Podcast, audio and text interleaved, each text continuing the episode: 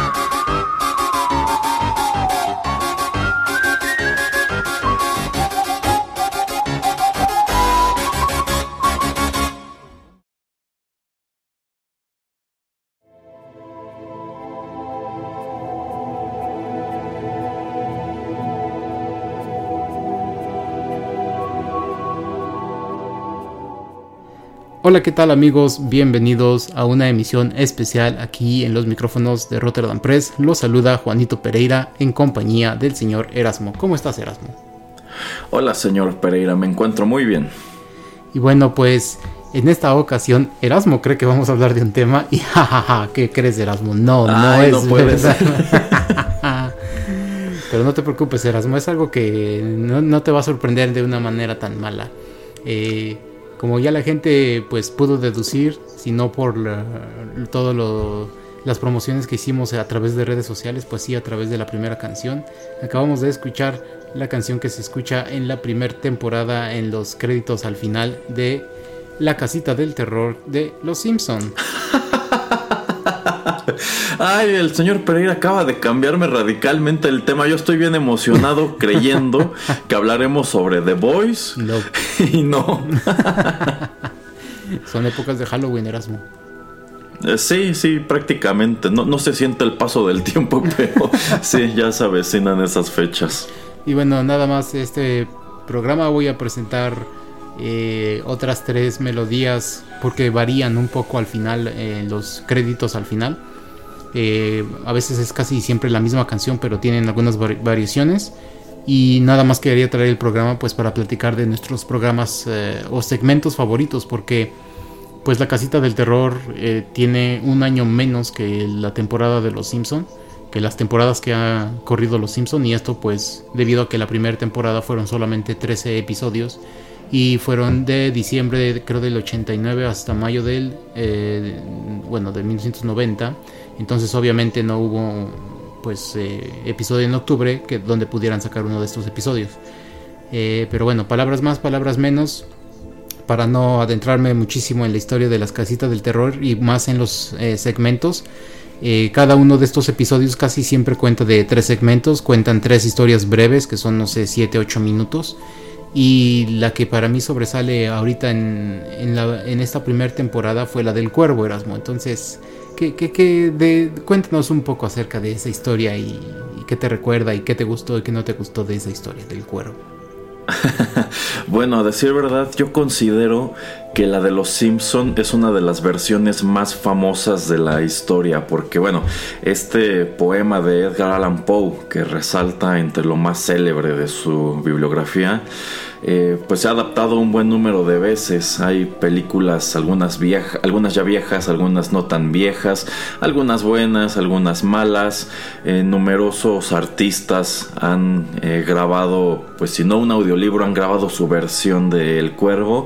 Y me parece muy interesante que en esta primera edición de la casita del horror que pues terminó por convertirse en toda una tradición del interior de los Simpson pues hayan decidido rematar este episodio espeluznante con esa historia y con la que yo considero es una muy buena adaptación, incluso en el doblaje al español, que en lo personal me parece todavía más efectivo que, el, que, el, que, la grabación original.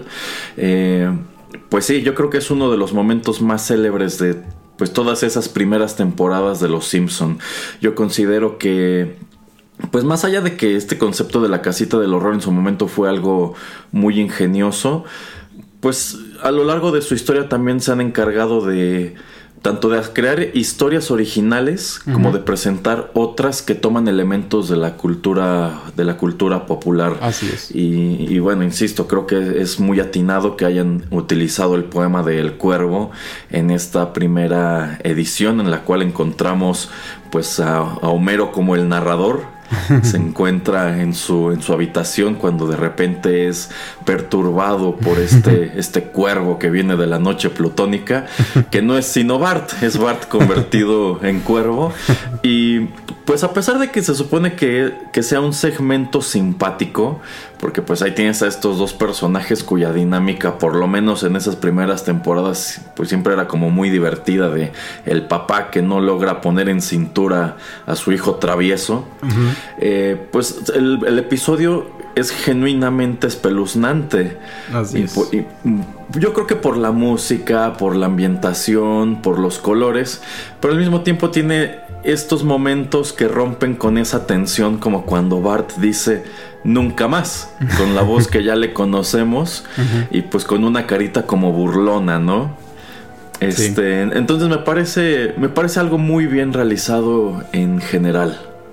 Sí, sí, de hecho a mí me gusta mucho el diseño que le, que le dieron a Bart, eh, la manera en que en verdad como que pues lo transmutaron para hacerlo un cuervo, toda la historia. Y digo, yo creo que pues a mucha gente como a mí que no nos gustaba mucho leer y digo, y digo éramos bastante pequeños en cuando sale ese episodio, pues creo que es una buena manera, ¿no? De adentrarnos a literatura un poquito más seria, un poquito más este, fuerte, ¿no, Erasmo? Y pues preguntarnos quién fue Edgar Allan Poe y tratar de encontrar un poquito más de sus historias y de mantener vivas ciertas tradiciones o hasta ciertos cuentos, pues que son famosos por este señor y que pues en su momento fue el, la persona que, que, hacía terror en ese entonces, ¿no? Cuando, digo, hace muchos ayeres, cuando él escribe esto.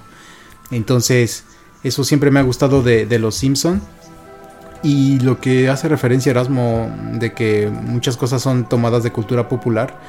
De hecho, lo que son las primeras, por eh, mínimo, las primeras siete, tempora eh, siete, temporadas o siete episodios de eh, La Casita del Terror, todas son parodias o de películas viejas o de segmentos, por ejemplo, de La Dimensión Desconocida o algo. Ya después de la temporada, del, del episodio, del capítulo 7 de La Casita del Terror, eh, ya empiezan a tomarse otras libertades o hacer cosas más originales, pero pues por lo menos, imagínate Erasmo, los primeros siete son parodias de cosas que ya existían, cosas tal vez que no, que no todos conocíamos, pero pues sí, de eso, de eso se trataba, ¿cómo ves? Sí, sí, y bueno, el hecho de que se trate de, la, de los primeros siete episodios, creo que va muy de la mano con que pues esas primeras siete temporadas de Los Simpsons son algo legendario uh -huh. y más o menos por allí es en donde empieza el declive que todavía están viviendo. eh, pero lo que señala el señor Pereira de que efectivamente este pudo ser el primer acercamiento de mucha gente quizá aquí en México a la obra de Edgar Allan Poe considero que es pues muy atinado también porque pues a fin de cuentas quienes crecimos con los Simpson en aquel entonces cuando lo veíamos en, en, televisión azteca estábamos en la primaria o acaso en la secundaria uh -huh. entonces quizá es un autor con el cual no estábamos muy familiarizados sobre todo en un país que no se caracteriza por pues tener ese hábito de la lectura y a fin de cuentas pues Poe sí es un referente en lo que a literatura de horror respecta uh -huh. pero pues para nosotros que éramos estudiantes no era de los autores que te obligaban a leer en la escuela, ¿no? Como podría haber sido Juan Rulfo en su momento. Entonces yo creo que sí debe haber un buen número de personas, por lo menos en este país, que ese fue su primer acercamiento al cuervo y a Edgar Allan Poe en general. Sí, exactamente. Y bueno, como les digo, traigo varias historias y al final quiero darle oportunidad a Erasmo de pues recordar algunas, eh, algunos capítulos, algunos segmentos que a él le hayan gustado. Si es que yo no los cubro en, estas, en, estas eh, secciones o segmentos que yo les traigo, entonces vamos con, con la segunda melodía y ya regresamos.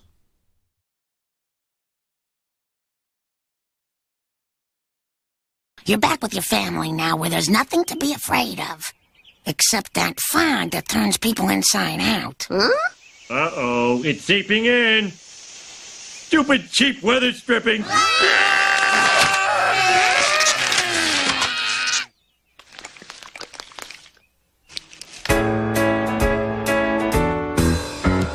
One,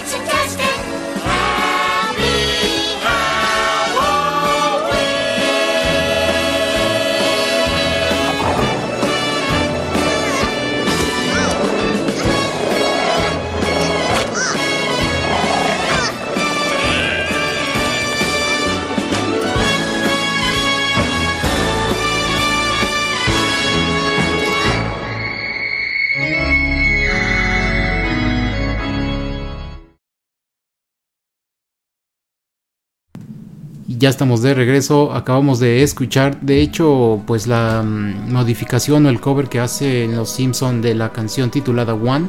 Esto se escucha en la película de 1985 A Chorus Line. Eh, es, eh, bueno, en esta participa Michael Douglas como un director de teatro y está tratando de juntar a, pues, a un grupo de, de gente para que tengan un, un, show en Broadway y pues eh, básicamente son, es un coro, es gente que pues baila y canta así como la melodía que les acabo de presentar. Es la misma melodía, pero pues aquí cuando buscan la, letra es toda pues acerca de vísceras y sangre y la la la etcétera. Y el video si ven o si lo recuerdan en, en este segmento que es de la casita del terror 5, eh, Bart se despierta de una pesadilla del último segmento de, de este capítulo y hay un gas que está entrando en las casas que hace que a la gente se le vuelva la, piel al revés y entonces como que se empiezan a retorcer en el, en el, piso un poco pues toda la familia y es cuando empiezan a cantar aun cuando tienen este pues la piel al revés, ¿no? Y lo que se escucha de fondo al final es, es huesos que está arrastrando a Bart porque piensa que es pues eso, son huesos y carne y como que quiere comérselo, entonces pues chistoso. En fin, uno de los episodios que más me gusta de La Casita del Terror 5 es titulado en inglés Time and Punishment, que es cuando Erasmo, Erasmo, que es cuando Homero tiene su, tostadora. Ah, no, o sea, ya, ya, qué, qué, padre la imagen que tiene de mi señor en la cabeza. no, no creo parecerme nada a Homero, pero mm. veo que en la cabeza del señor Pereira sí. es que te iba a pedir tu opinión, pero antes de tener que describir.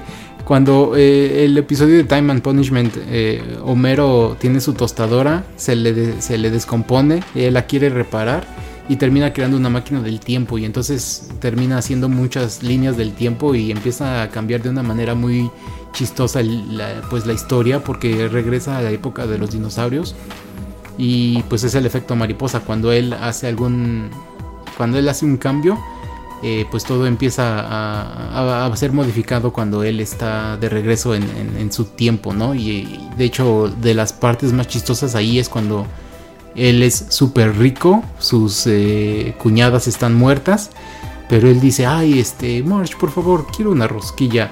Y que March le dice, ¿qué es una rosquilla? Y entonces él así como, pues le entra el pánico y todo así loco, se vuelve a, a correr a la tostadora y, antes de que apriete la tostadora él está en el sótano entonces no lo ve pero dicen ah está lloviendo y cuando ves afuera son donas lo que está cayendo como lluvia entonces era como el cenit, es así como lo, lo- el, el cielo para, para Homero Simpson. Pero A mí me gustaría vivir en esa línea temporal. eh, no sé si qué tanto te acuerdas de este episodio, Erasmo. Eh, Igual es de los que más me gustan y a mí se me quedó muy grabado en su momento eh, por ciertos segmentos y por ciertas frases. Por ejemplo, esto que comenta el señor Pereira de que en, esa, en, en ese universo no, no conocen las donas, pero resulta que llueven donas, solamente no las asocian con algo, algo sabroso, un pan que se come, ¿no? Eh, también este, hay, otro en donde parece que ya regresó a la normalidad y encuentra a Maggie y Maggie pues se ve normal, pero en realidad es como un monstruo, así medio Lovecraftiano. Este, e incluso habla y le dice algo así como el universo es un lugar extraño, una cosa así por el estilo. Y, y también este, bueno, cuando empieza a viajar en el tiempo utilizando pues el tostador, recuerda lo que el abuelo, lo que su papá le, le dijo que si alguna vez viajaba en el tiempo, pues nunca tocara nada. Y pues él, él sin querer empieza a tocar todo, ¿no? De hecho me acuerdo también que hay una parte donde estornuda y mata a todos los animales, bueno, los Los dinosaurios. dinosaurios. O también esta célebre, célebre frase de soy un tarado, aplasté un pescado. que alguna vez me puse a investigar, bueno, busqué el episodio en inglés para ver qué es este lo, lo que dice allí, esa, línea en específico, cómo es en inglés, y es I wish, I wish I hadn't killed that fish. Oh, no, no, no le queda. No, no, eh, eh, esa es, la, esa es una de las eh, peculiaridades que tienen los Simpson, yo creo sobre todo en el doblaje que se hizo aquí en México, que hay un montón de bromas que la verdad funcionan mejor en el doblaje que en la versión original. De hecho, yo creo que esta es una de esas series que casi nadie quiere ver en inglés, ni siquiera, bueno, si acaso por curiosidad, pero realmente Los Simpson es algo que aquí en México por tradición se ve en español, porque Así bueno, eh, yo creo que cuando éramos niños no teníamos mucho problema con ver las caricaturas y las películas en la televisión dobladas al español o que nuestros papás nos llevaran al cine a ver las películas animadas o incluso otras películas de acción dobladas al español. Pero actualmente es un gran meollo eh, pues querer verlas en su idioma original. Por ejemplo, si nos remontamos a estrenos supermasivos como la última película de Star Wars, las películas más recientes de Marvel, pues las funciones que se agotaban primero eran las subtituladas, porque la verdad es que casi nadie quiere ir a verlas en español. Esas funciones de hecho están pensadas casi exclusivamente en niños que pues a lo mejor no todavía no saben leer bien o no sé, no están Se acostumbrados de a leer tanto o algo ándale o pues sencillamente no, no, no quieren estar leyendo subtítulos, ¿no?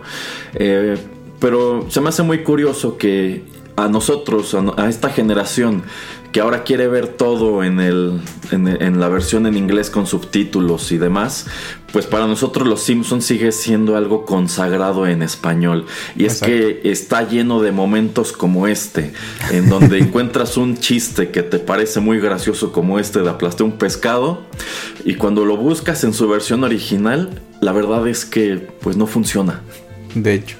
Y también una parte de, de este episodio o de esta pequeña parte, eh, Homero regresa y dice alguna cosa rara. Ah, este es como que del piso se forma una pantalla y sale Ned Flanders. Y entonces Homero dice, ¿qué hace el estúpido de Flanders en la pantalla? Y entonces Bart le dice, ¿qué no te acuerdas que Ned Flanders es como que el rey supremo del universo o algo así le dice? Y entonces los mandan a la a reflanducación, que, que es les- básicamente hacerles una lobotomía, pues para que eh, simplemente hagan todo lo que Ned Flanders ahora dice. Eh, pero como dices, eh, por ejemplo, eso de reflanducación se escucha chidísimo y creo que en inglés es nada más Neducation.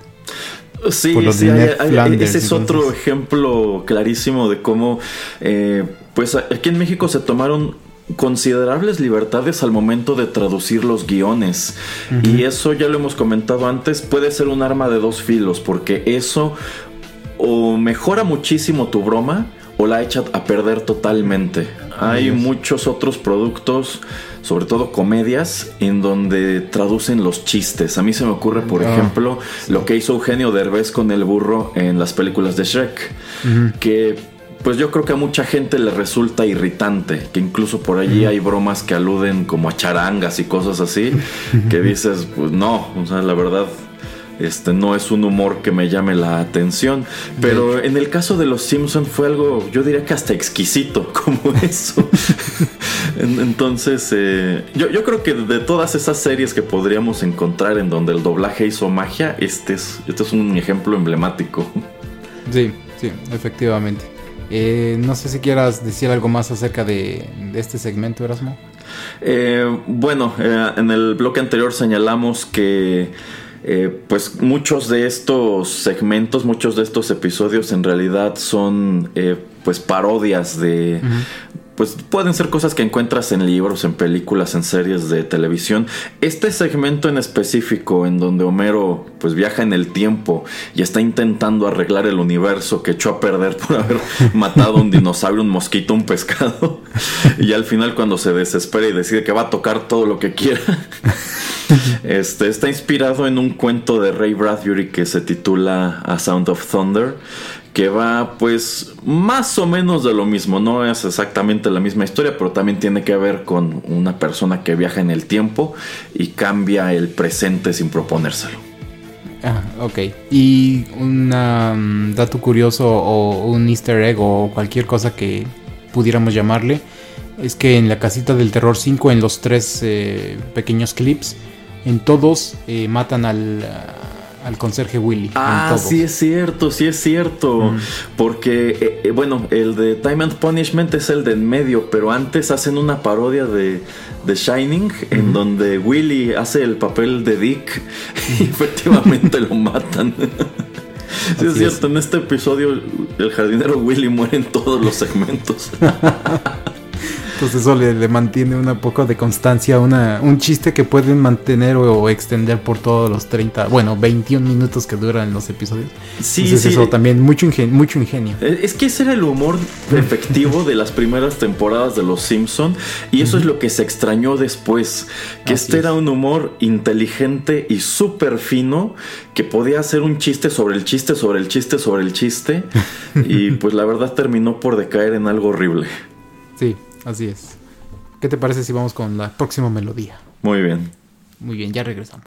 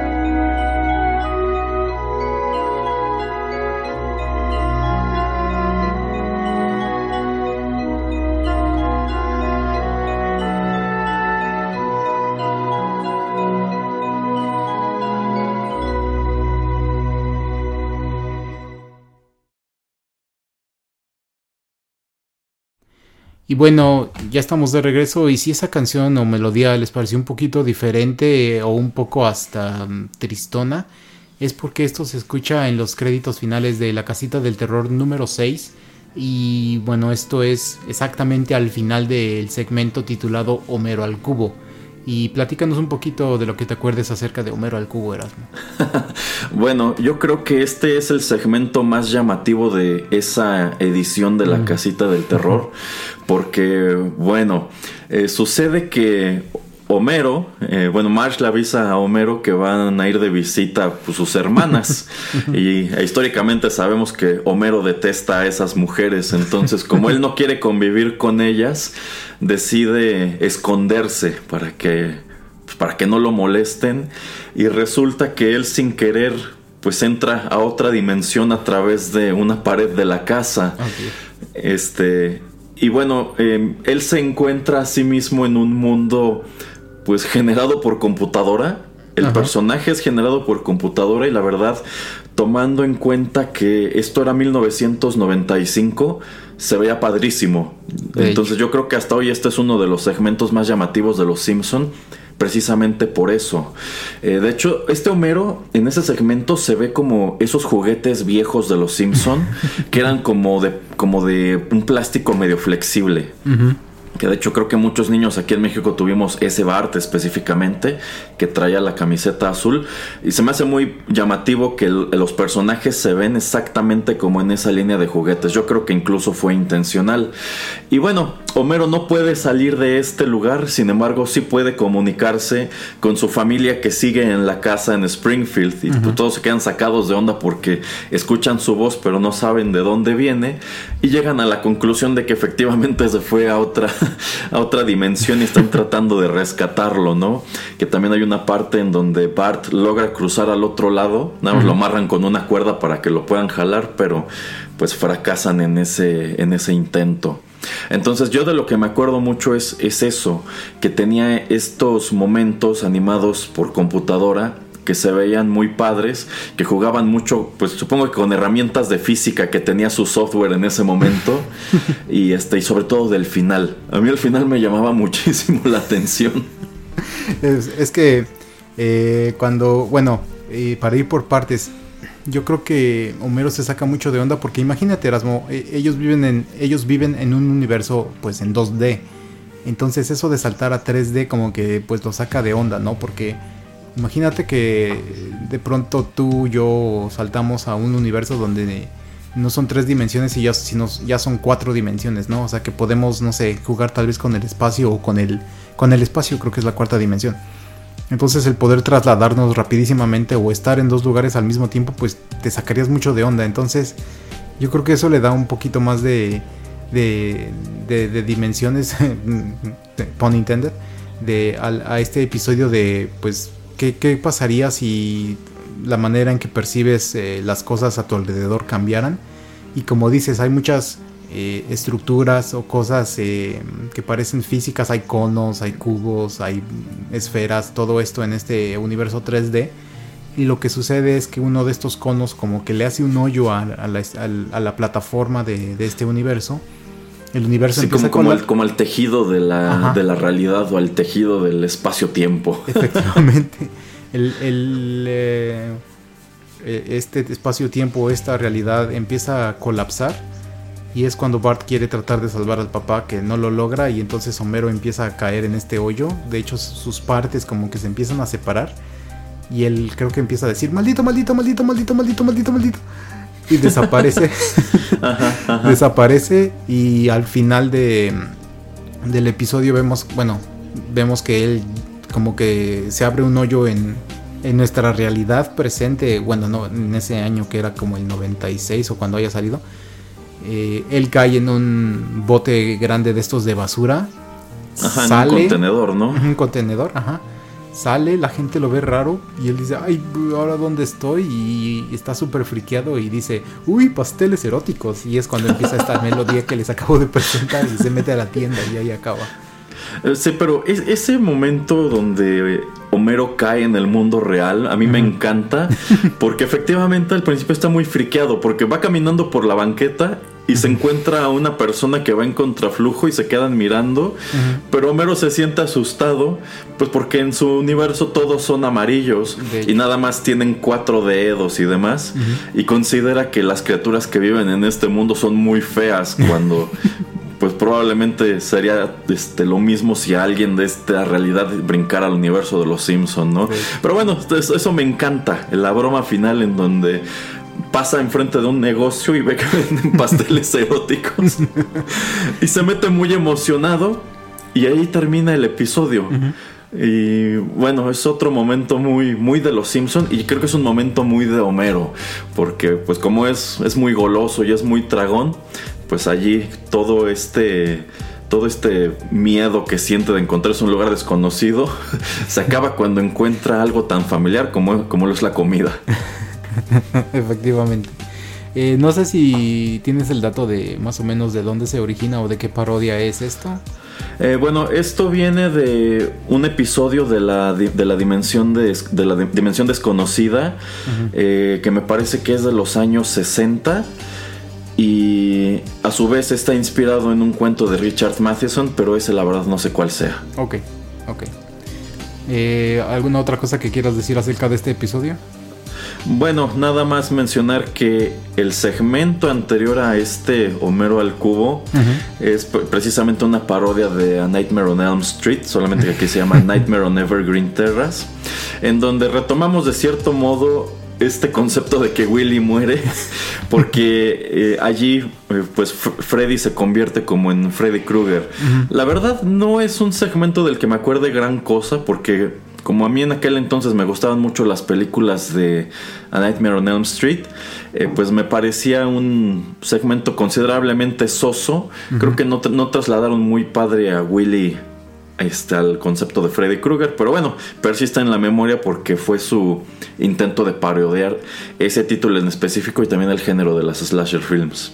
Sí, y algo, un dato curioso que a nadie le va a interesar, pero este episodio yo lo vi una vez y me tardé como 5 años en verlo otra vez, porque el primer segmento es acerca de estos anuncios espectaculares que cobran vida, no recuerdo exactamente cómo es que llegan a tener vida, pero y la única manera en, detenerlos es sin que, la gente tiene que dejar de ponerles atención, o sea, son un tipo de monstruos tipo Godzilla y la única manera de, que empiezan a, morir es cuando la gente empieza pues a dejar de verlos porque pues a final de cuentas eh, son espectaculares es todo mercadotecnia. Entonces pues la única manera en que la mercadotecnia los productos viven es cuando la gente les pone atención. Y pues a final de cuentas la única cosa que sobrevive o el único personaje que sobrevive es este cómo se llama Larry o cómo se llama el el chico de la dona, no me acuerdo, pero... No, no me acuerdo tampoco, pero pues se me hace igual muy chistoso que suceda eso, porque a fin de cuentas el que le da vida es Homero, porque es el mismo lugar a donde alguna vez llama para pedir una dona y le contesta, no te tenemos miedo, o algo así. Este, pero a mí me parece un concepto muy ingenioso ese de que cobran vida pues todos estos anuncios gigantes que son algo pues muy estadounidense y efectivamente la mejor, bueno, la, manera de deshacerse de ellos es esa, no ponerles atención. De hecho. Ajá. A, mí la parte que me gusta de ese de, ese, de, ese, de, ese segmento es cuando Ken Brockman, eh, Brockman está pues reporteando en una azotea de algún edificio y de hecho pues como que está escalando su propio espectacular y de atrás de él como que se asoma la cabeza, se, asoma, se asoman los ojos, los ojos así como que se hacen pequeñitos como viéndolo con señal de disgusto y lo agarra y se lo come, o sea, obviamente eso te lo quitan, pero a mí me encanta eso, se me hace tan icónico, tan chido, entonces todo, o sea, como dice Erasmo, los primeras yo creo siete ediciones de La Casita del Terror fueron excelentes. Sí, sí, y bueno, este, nada más como último apunte sobre Homero al cubo. Eh, a mí me hubiera gustado que explotaran más esta idea de que los Simpson atraviesan al mundo real. Yo creo que, pues, si se prestó para un chiste tan memorable como el de los pasteles eróticos, pues será interesante, pues, encontrar pues un escenario parecido quizá en un especial o incluso en una película en vista de que pues esta cinta que se produjo unos años después de Los Simpson hasta hoy pues permanece en la memoria como un producto medio infame porque creo que no fue nada de lo que ninguno de nosotros esperábamos. Pues yo, yo creo que precisamente con una idea así podrían elaborar un guion interesante para volver a aventar a los Simpson al cine. Sí, sí, es, es una buena idea, un poquito radical y diferente y como dices, con un buen guion pues la verdad sí funcionaría y pues... Ajá, como lo que hicieron con Sonic. De hecho, ajá, sí, exactamente.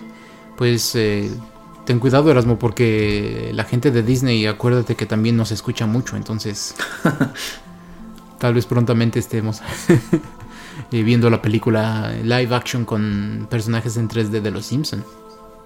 Puede ser, puede ser. Bueno, ¿qué te parece si vamos con la última melodía del programa y nos puedes platicar un poco acerca de pues, tus segmentos favoritos? Muy bien. Muy bien, ya regresamos.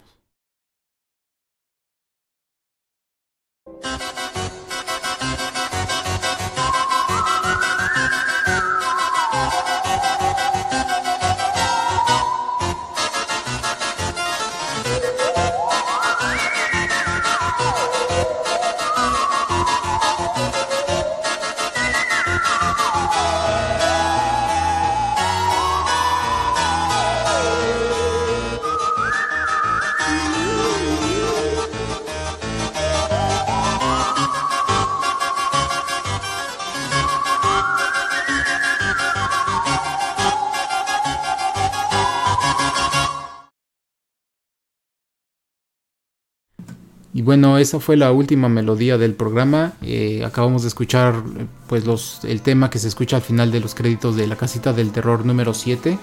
Y si se escucha un poco cincuentona, un poco Mars Attacks, pues es porque el final de este segmento es cuando termina eh, Citizen Kang, que pues es parodia obviamente de Citizen Kane.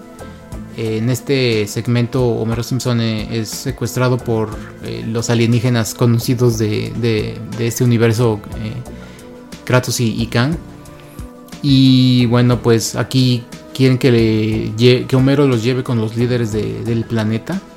Y en este entonces Bill Clinton es presidente y no me acuerdo quién era el candidato con el que estaba peleando en las elecciones en ese entonces.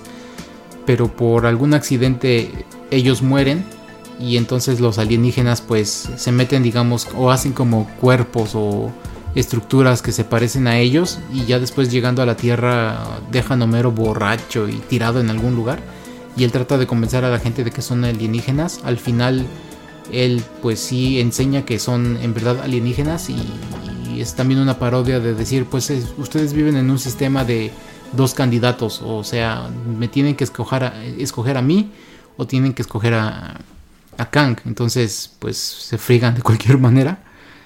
Y al final creo que es, no me acuerdo a cuál de los dos es al, que eligen, pero pues sí, terminan Codos, perdón, no es Kratos, es Codos, Kang y Codos. Y al final uno de ellos es presidente, pero pues simplemente esclavi eh, eh, hacen que todo el, el, planeta Tierra, toda la raza humana sean esclavos. Entonces, de ahí viene.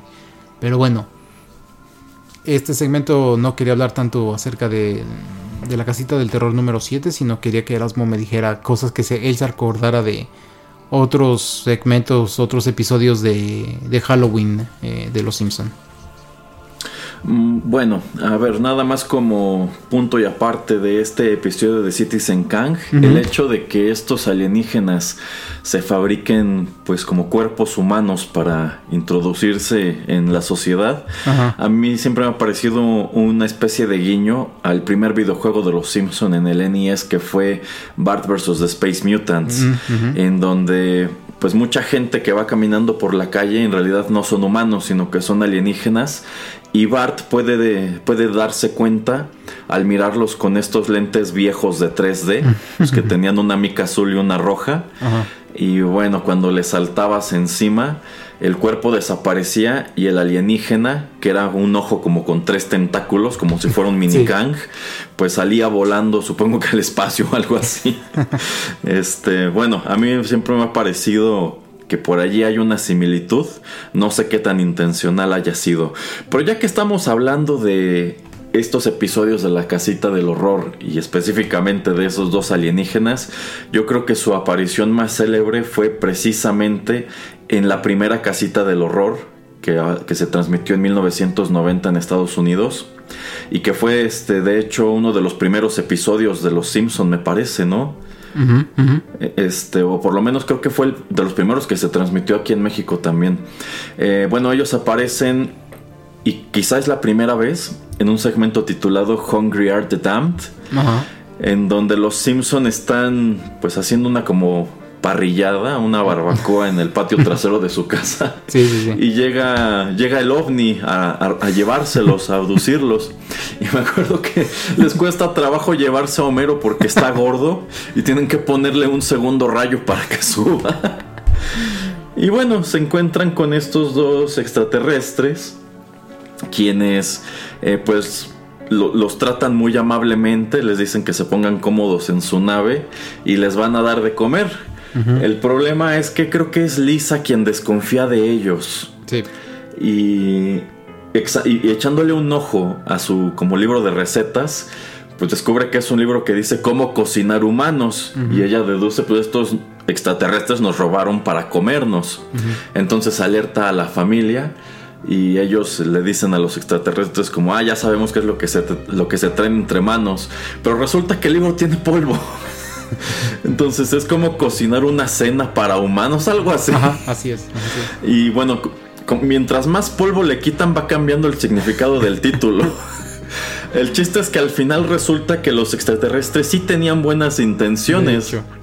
Este, pero como los Simpsons se portaron pues mala onda y dudaron de ellos, deciden regresarlos a su casa y se perdió y se perdieron de una tremenda oportunidad de pues ser quienes iniciaran el contacto con otras vidas inteligentes del universo, cosas así, y que incluso al final se quedan como que, ay, creo que decepcionamos a los extraterrestres. Sí, y, algo así. y bueno, acaba de señalar que todo fue culpa de Lisa. Sí, de hecho. Eh, otro segmento que a mí me gusta, mm, que este lo encontramos en la casita del terror 3, es el de... En inglés se titula Clown Without Pity, que es cuando eh, Homero pues le está buscándole un regalo a, Bart, no me acuerdo si es para su cumpleaños, y encuentra en una, en una tienda vudú a un eh, Krusty el payaso, un muñequito de Krusty el payaso con un que es de estos de cuerda. Lo lleva a la casa y resulta que el Krusty es, es malvado y quiere matar a Homero y siempre lo está tratando de matar. Y a mí me encanta ese episodio porque siempre Krusty todo malo pero bien pequeñito y obviamente hay que darle cuerda para que sea malo. Y pues twist, twist, twist al final es de que llega el técnico de los muñequitos y sorpresa, sorpresa, solamente atrás de la playera de Krusty tenía un botoncito que decía que fuera muñeco bueno o muñeco malo. Y cuando le cambian lo de muñeco bueno o muñeco malo es cuando ya se vuelve bueno. Y pues también como que Krusty luego se pone todo triste porque al final de cuentas eh, cuando termina su día de trabajo llega a la casita de Stacy Malibu porque pues se supone que esta muñeca inerte es su esposa y ay ya llegué y cosas así muy muy tonto la verdad. No, pero tam- también me gusta que en primer lugar cuando Homero entra a esa tienda a buscar el regalo para Bart, Ajá. esto es alusivo a la película de Gremlins, en donde efectivamente el papá está buscando un regalo de Navidad para su hijo y encuentra esta tienda que es atendida por un señor asiático ya muy viejo, que es el que le muestra a Gizmo. Y él, él intenta comprar a Gizmo, le dice que no está a la venta, pero se lo roba de cualquier manera. Este, bueno, eh, eh, la tienda donde encuentra el muñeco de Krusty es igual como parodia de ese momento de esa película. Pero también me gusta al final que efectivamente descubren que el muñeco es malvado porque está en su ajuste de, de que sea malvado, lo cambian a que sea bueno y ya incluso abraza a Homero. Y Homero que antes le tenía miedo y les estaba diciendo Sí, a todos sí. que, lo- que el muñeco quería matarlo pero no le creían pues decide que ahora que el muñeco es bueno, lo, lo- mejor que puede hacer con él es convertirlo en su sirviente. de hecho de- Por eso Krusty llega al final todo fastidiado y cansado a la casita de Stacy Malibu. Porque tuvo un día pesado. es verdad Ajá. Eh, algún otro episodio que te acuerdes Erasmo Eh, bueno, en la casita del horror número 2, el primer segmento que se titula Lisa's Nightmare es una parodia de el cuento de The Monkey's Paw. Sí. En donde encuentran esta, esta mano de un, de un chango, de un simio, que pues cumple deseos, que te puede conceder cinco deseos y conforme los cumple, pues va doblando un dedo, ¿no? Y bueno, quien encuentra esa, esa mano, pues pide deseos como para beneficiarse, pero todos ellos pues terminan por ser tiros que le salen por la culata. Eh, y bueno, prácticamente va, va de lo mismo el episodio de Los Simpson. No me acuerdo con mucho detalle, la verdad. Hace mucho que no veo ese episodio. Pero pues a mí me llamó la atención en su momento eso, porque este episodio se transmitió en 1991, quizá aquí en México en el 92. Y pues seguíamos siendo muy chicos, pero The Monkey's Paw era una historia que yo ya conocía porque en algún libro de inglés la leí, es un cuento muy cortito. Y este pues me llamó la atención, ¿no? Los Simpson están haciendo parodia de eso que yo había leído en la escuela. Y bueno, otra historia que también puedo yo recordar rápidamente en la casita del horror número 4, eh, El Diablo y Homero Simpson. Eh, que es... me lo ganó el señor. Pereira. Cuéntele, cuéntele. Sí, que, que Homero tiene hambre y se le antoja para variar una, una dona. En este momento a mí también se me antoja una dona, de Y hecho. ya también. Este. Y dice algo así como que daría mi alma por una dona en este momento. Y se le aparece el diablo. Y resulta que el diablo es Ned Flanders. Y él se sorprende mucho porque pues históricamente en esta serie Ned Flanders es como su vecino cristiano molesto, ¿no? Y él se sorprende. Ned Flanders, tú eres el diablo. Y, y le dice, siempre es quien menos lo sospechas. Y dices, órale, ¿no? Y bueno, le, le hace aparecer la dona y le dice que pues se la coma con cuidado, despacio y con cuidado porque cuando se la termine de comer le va a tener que entregar su alma. y cuando ya terminó de decirlo, Homero ya se tragó toda la dona. Casi, casi, casi. Ajá. Le queda un Este, pedacito. queda un pedacito y Homero como que escucha la advertencia y dice, ah, bueno, entonces si guardo este pedazo nunca va a venir por mi alma. Pero obviamente no logra aguantarse mucho tiempo. y se lo llevan al infierno. Y su castigo es que lo van a amarrar en una máquina que lo hace comer. Lo Todas las donas del comer- mundo. Lo van a obligar a comer donas. Ese es Todas su- las donas del mundo, Todas, todas las donas del mundo. Y me acuerdo que es este diablo con un overol azul. Que, que incluso se ríe malévolamente y tiene atrás así unas montañas de donas. Ajá, Y creo que a Homero se las dan de comer como de 10 en 10. Sí, sí, sí, sí, sí. Y, al- y- y X cantidad de tiempo después ya no hay donas y Homero sigue comiendo. Y el diablo está muy confundido así de, no se suponía que esto debiera suceder. No, creo que dice algo así como... eh, la última persona se volvió loca después de 10 minutos. Ah, sí es cierto, sí es cierto, sí es A mí me cierto. encantan estos episodios, me los sé casi de memoria. Bueno, De hecho, el chiste es que Homero después apela y tienen un- una especie de juicio en donde van a aclarar la situación precisamente en la casa de los Simpson. Que me acuerdo que sale un juez que es como una, una muerte, un Grim Reaper. este, y pues van a, a- a debatir sobre pues, que Homero efectivamente firmó un contrato en donde daba su alma a cambio de que le dieran esa dona. Y al final Homero logra salirse con la suya, valiéndose de una argucia, creo que yo, yo, yo creo que muy ingeniosa. Este, pero me encanta que el diablo Flanders pues no se va a ir con las manos vacías. y decide, pues ok, voy a dejar a Homero aquí en, en su casa, pero pues lo, lo voy a dejar castigado, ¿no? y le convierte la cabeza en una dona. Así es. Y este, bueno, esta escena al final cuando están en la mesa, Ajá. Este, y Marsh lo regaña de Homero, deja de comerte. Ay, es que estoy bien sabrosito. Es que estoy todo sabrosito porque se arranca pedazos y se los come con café. Creo Pero- que ese es un gran episodio también. Creo que te faltó una muy pequeñita parte al final ¿Cuál, cuál, cuál? de por qué esta no puede salir de su casa. Ay, no, eso no me ¿No te acuerdo. acuerdas? No. Porque está este el jefe Gorgor y muchos de los policías están afuera esperando y debe de salir en cualquier momento, Ah. muchacho. Sí, es cierto. Y tienen todos este pues una taza de café esperando a, ver a qué hora sale. Sí, sí, sí, sí.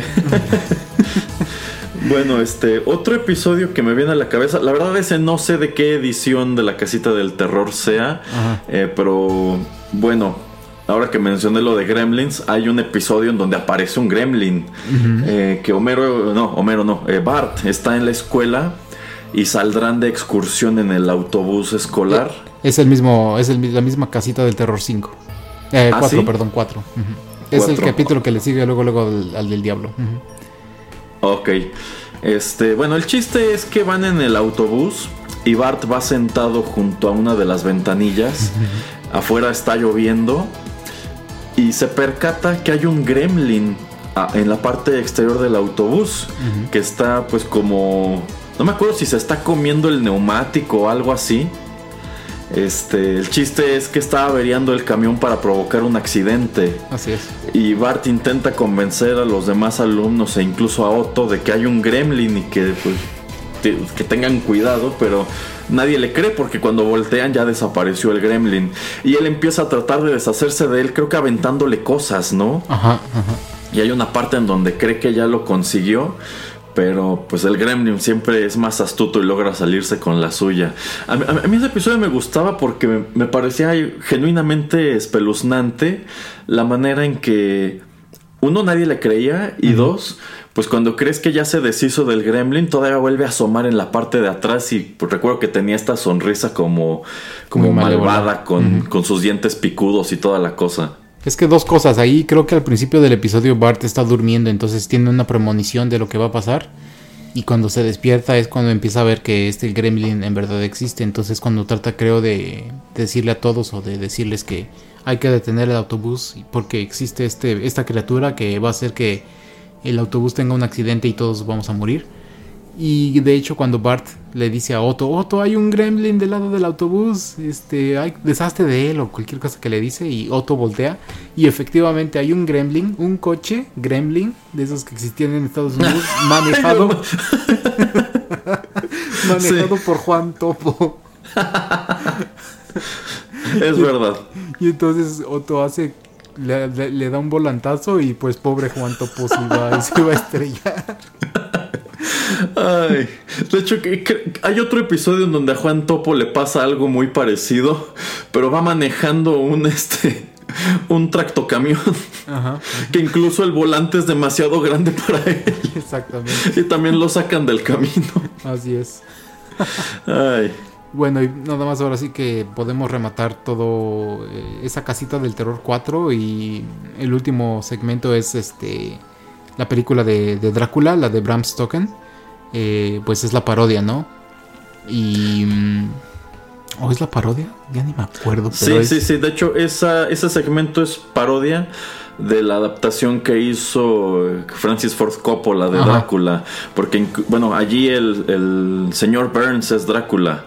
Eh, que incluso aparece pues con este peinado eh, muy parecido al que manejaba Gary Oldman al principio de, la película. sí, sí, sí, exactamente. es Eh, aunque la verdad es que no me acuerdo mucho de la premisa. O sea, sí vive en un castillo y todo, pero no recuerdo por qué los Simpson terminan allí. Creo que los invita a una cena el señor Burns eh, para ir. Y digo, el señor Burns los invita obviamente para comérselos.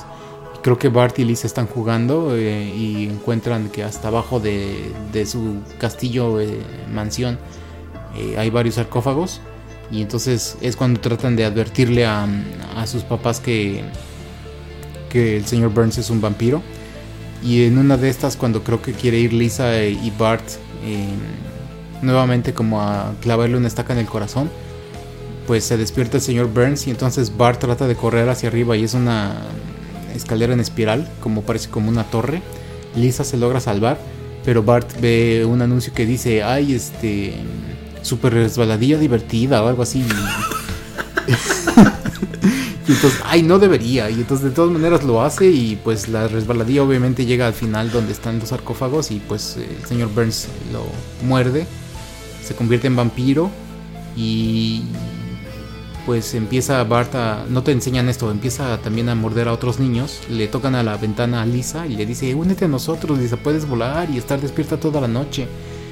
Y en un momento el abuelo se entera de esto y dice, hay que clavarle una estaca al señor Burns porque es el líder de los vampiros. Y es cuando van a, a- de nuevamente a la mansión. Homero le trata de clavar eh, la estaca, se la clava en quién sabe en qué lugar. Y se la vuelve a clavar por segunda vez y dice, uh, eso ya se acabó. Pero como que el señor Burns se hace cenizas. Pero como que regresa por un último eh, respiro y le dice, estás despedido. Y entonces cuando se muere. Pero no era el señor Burns el líder de los vampiros, creo que era March.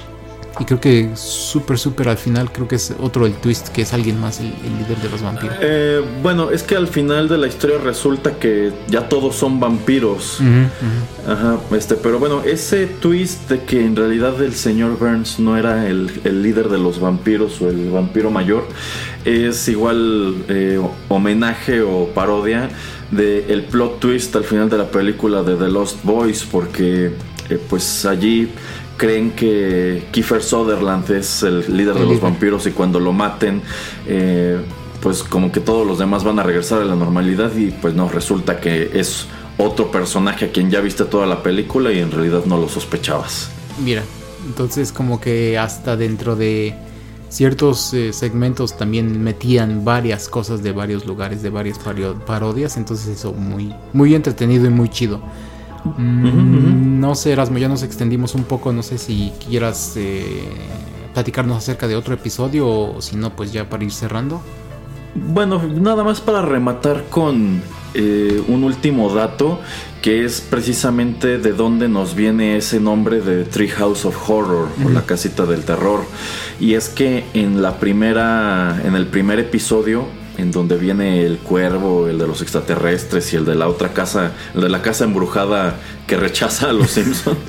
este, bueno, lo que pasa es que en ese episodio, ese episodio es presentado como un episodio de antología y a mí eso me gusta mucho porque pues este asunto de antología es algo muy común en, por ejemplo, series B o programas en donde incluso había pues hosts de horror como Elvira, como el abuelo de los Monsters, etcétera, que te presentaran, te presentaban a lo largo de un mismo programa varios este, cortometrajes de terror, muchos de ellos pues serie B o hechos con muy poco presupuesto, ¿no? Algunos de los cuales incluso más que espeluznantes eran risibles por lo mal hechos que estaban. Entonces, en este episodio es Halloween, Bart y Lisa están en la casita del árbol y son ellos quienes están contando esas historias, ellos son quienes están contándose los episodios sin saber que Homero está afuera de la casita escuchándolos. Y bueno, ellos terminan de contar sus historias y se van a la cama. Pero Homero que escuchó todo está genuinamente asustado al final, al final. Incluso creo que no quiere apagar la luz o algo así. Ajá, algo así. sí. Ajá, bueno, de ahí es de donde viene ese título de Treehouse of Horror. Mm, me parece que es un concepto que ya no se repitió. O sea, ya no, ya no eran Bart y Lisa quienes estaban contando las historias. Eh, pero pues me parece padre que lo hayan conservado, ¿no? O sea, si somos estrictos este, con el título, pues solamente el primero fue un Treehouse of Horror. Pero como eso terminó por convertirse en una tradición al interior de los Simpson, pues allí se quedó el título, pero yo considero que quizá hay quienes ya no se acuerdan de dónde viene o por qué los episodios se llaman así. Efectivamente. Y de hecho, en alguna. En, en otro intro de, de la casita del terror, es Marge la que está en, enfrente de una cortinilla de un, de un teatro y es cuando dice: ah, Sí, si hay niños pequeños, mándelos a dormir y no son programas para, pues, para niños, ¿no? Entonces, por favor, eh, díganles que se vayan. En otro, de hecho, Bart va mm, caminando. eh, En una como galería. Ajá, que eso también es parodia de un episodio de La Zona Desconocida, o La Dimensión Desconocida, perdón. Y así creo que hay otro, un- otro par que al principio hay estos clips que son intros, que muy breves, pero la verdad no tengo el dato o no me acuerdo exactamente, pero como dices, creo que sí nada más fue el primero donde el, uno, el primero o tal vez hasta el segundo donde empiezan a contar historias en la casita del terror, eh, de- en la casita del árbol y es como dices bien de dónde viene el nombre. Sí, sí, sí, sí. Ah, bueno, ahora sí que eran episodios muy ingeniosos, muy bien escritos. Efectivamente, sus primeras siete ediciones son algo legendario. Sí. Pues al igual que esas temporadas, yo creo que este era un programa al cual pues le tenían la verdad mucha, yo creo que mucho cariño, yo creo que eh, pues estaban conscientes de que este era un, un producto un poco inusual, porque era una caricatura, pero era una caricatura realmente para adultos. Terminó por gustarle prácticamente a los niños, porque pues por lo menos ese fue el fenómeno que se dio aquí en México. En realidad a los adultos no les gustaban los Simpson y los consideraban pues una mala influencia e incluso pues fueron un producto que estuvo literalmente satanizado. Porque yo me acuerdo que pues hubo un tiempo que circulaba esta historia de que pues tenía referencias a cosas del diablo y cosas así, ¿no? este, pero pues es una caricatura que logra posicionarse en un horario de, de prime time y que se convirtió en un título exageradamente popular, tanto así que pues hasta hoy lo siguen haciendo, yo creo que más por tradición que por otra cosa, yo considero que los Simpson a su fanaticada original ya la perdieron. Sí, Y sí. bueno, detrás de eso hay un montón de motivos por- en los cuales podremos profundizar, pero ¿para qué nos extendemos más? Entonces, eh, pues yo creo que era algo, algo muy padre en general. Quienes escribían estos episodios tenían muchísima imaginación, muchísimo ingenio. Creo que los directores de los mismos también hicieron un muy buen trabajo, a pesar de que pues cada uno de estos Treehouse of Horror tenía un director distinto y pues a veces los escritores ni siquiera repetían porque pues otro dato interesante es que pues este fue un programa o un producto tan grande que en su momento llegó a tener alrededor de 30 escritores trabajando en él. De hecho, sí, eh, cada segmento casi siempre estuvo escrito por personas diferentes y llega un punto en la continuidad o en las temporadas que pues simplemente ya se lo dan a una persona para que pues escriba todos los segmentos, pero sí al principio sí eran muchas personas, eh, pues ahora sí que tal vez no repetían año con año, entonces le daban oportunidad a otros escritores y como dice Erasmo, se hizo un producto tan, tan grande que pues también había oportunidad de mantenerlo fresco de esa manera, de darle oportunidad, oportunidad a todos los escritores a, pues a poner un poquito su, su granito de arena y pues ver qué es lo que podían escribir, ver qué es lo que podían plasmar en la pantalla. Y bueno, pues eh, con eso creo que podemos llegar al, final de esta emisión especial. ¿Qué te pareció, Erasmo? ¿Te gustó? Sí, muy, sorpresiva, pero creo que es un tema muy interesante. Eh, yo creo que aquí en México hablar de los Simpsons es hablar de algo pues con mucha tradición. Es un tema de esos que yo creo que incluso te ayudan a familiarizarte quizá con gente que no conoces, ¿no? Como cuando vas a una fiesta y no conoces a nadie, pues yo creo que hay temas con los que puedes romper el hielo y este es uno de ellos, porque pues sobre todo gente de nuestra edad, ¿quién no vio Los Simpson en su momento? Sí, y creo que me parece que mm, está en Disney Plus y pues obviamente con subtítulos en español, pues en el que latinoamericano que es el, pues, el de México, ¿no? Entonces, si quieren recordarlo, pues ahí está. Y si no, pues cómprense los DVDs, no están tan caros, eh, creo que están en Amazon y en otros lugares. Entonces es... sin mencionar que hay un montón de clips y episodios disponibles oh, en YouTube. Los quitan a cada rato. Pero por ejemplo, nada más métete a YouTube y escríbele Simpsons Latino y puedes encontrar uno que otro episodio completo, pero sí hay un montón de clips súper memorables, ¿eh? Entonces, eh, pues digamos que es un producto muy fácil de consumir de cualquier manera y que se presta mucho para la nostalgia y para hablar de tus episodios favoritos, todo eso. Así es. Bueno, pues sin más que agregar, eh, les mando un saludo el señor Erasmo. Erasmo, despide, despídete. Muchas gracias por escucharnos y un saludo.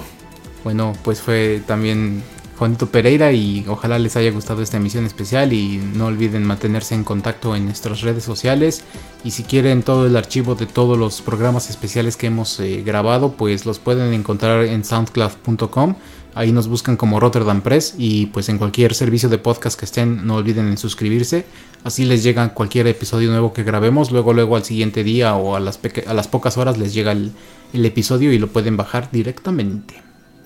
Exacto. Muy bien, muchas gracias y hasta luego.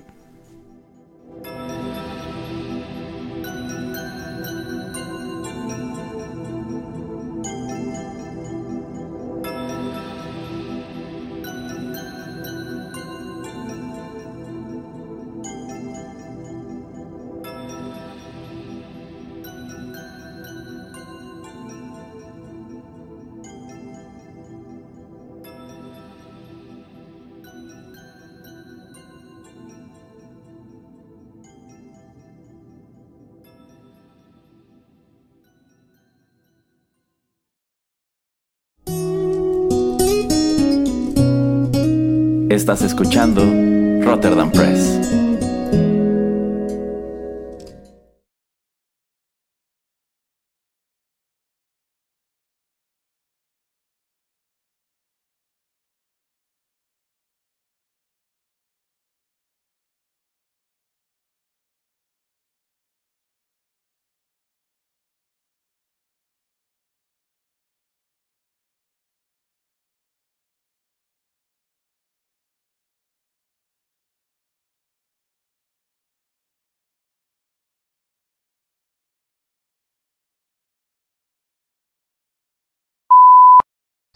Se llama El Cuervo.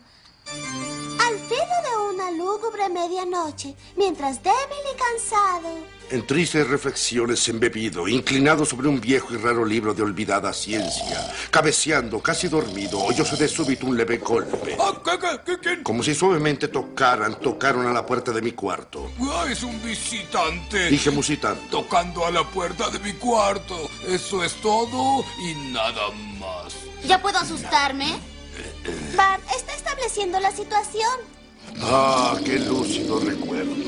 De un gélido diciembre, espectros de brasas moribundas reflejadas en el suelo, angustia del deseo del nuevo día, en vano encareciendo a mis libros y le entreguan dolor. Dolor por la pérdida de Leonora. Oh, Leonora. La única virgen radiante, Leonora por los ángeles llamada, aquella sin nombre para siempre. Y el crujir triste, vago, escalofriante de la seda de las cortinas rojas llenábame de fantásticos terrores jamás antes sentidos. Y ahora aquí, en pie, callando el latido de mi corazón, repito. Es un visitante a la puerta de mi cuarto, eso es todo y nada más. Ahora mi ánimo cobrará bríos y ya sin titubeos. Señor. Dije. Oh, señora, eh, en verdad, vuestro perdón imploro. Mas el caso es que adormilado cuando vinisteis a tocar, tan quedo vinisteis a llamar a la puerta de mi cuarto, que apenas pude creer que os oía. Y entonces abrí de par en par la puerta. Más vale que esto sea bueno. Oscuridad y nada más. ¿Sabes que me hubiera asustado de verdad? ¿Qué? Cualquier cosa. Vuelto a mi cuarto, mi alma toda abrazándose dentro de mí, no tardé en oír de nuevo tocar con mayor fuerza. ¡Ah! Ciertamente, ciertamente algo sucede en mi ventana. Veré pues lo que sucede penetrando así en el misterio. De un golpe abrí el portillo y con suave batir de alas entró un majestuoso cuervo de los santos días idos, sin asomos de reverencia, ni un instante quedo, y con aires de gran señor o de gran dama fue a posarse en el busto de pala sobre el dintel de mi puerta. Posado inmóvil y nada más. ¿Aún con tu cresta cercenada y mocha? Le dije. ¿No serás un cobarde, hórrido cuervo vetusto y amenazador, evadido de la ribera nocturna? Dime cuál es tu nombre en la ribera de la noche plutónica. Y el cuervo dijo. Vete al diablo. Bart, basta. Dijo nunca más. Y eso es todo lo que decía. Está bien. Entonces el aire me pareció más denso, perfumado por invisible insensato. ¡Oh! ¡Maldito incensario! Mecido por serafines que revoloteaban sobre mi cabeza. ¡Miserable! Dije. Tu Dios te ha concedido por estos ángeles una tregua, tregua de nepente de tus recuerdos de Leonora. Apura, apura este dulce nepente y olvida a tu ausente Leonora. Y el cuervo dijo. Nunca. ¡Oh! Sea esa palabra nuestra señal de partida. ¡Pájaro maligno! Le grité presuntuoso. Vuelve a la tempestad, a la ribera de la noche plutónica. No dejes pluma negra alguna prenda de la mentira que profirió tu espíritu. Deja mi soledad intacta. Abandona el busto del dintel de mi puerta. Aparta tu pico de mi corazón y tu figura del dintel de mi puerta. Y el cuervo dijo. Nunca más. Aparta tu pico de mi corazón y tu figura del dintel de mi puerta. Y el cuervo dijo. Jamás. ¡Pequeño rufián! ¡Ah! ¡Ven acá! ¡Ven acá, maldito cuervo! ¡Ah! ¡Ah! ¡Ah! ¡Ah! Nunca más, nunca más, nunca más, nunca más, nunca más.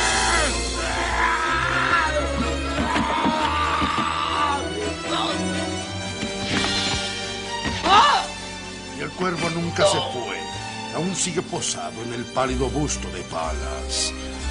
En el dintel de la puerta de mi cuarto. Y sus ojos parecen los de un demonio soñando. Y la luz de la lámpara se derrama sobre él y tiende en el suelo su sombra. Y mi alma del fondo de esa sombra que flota sobre el suelo no podrá librarse nunca más.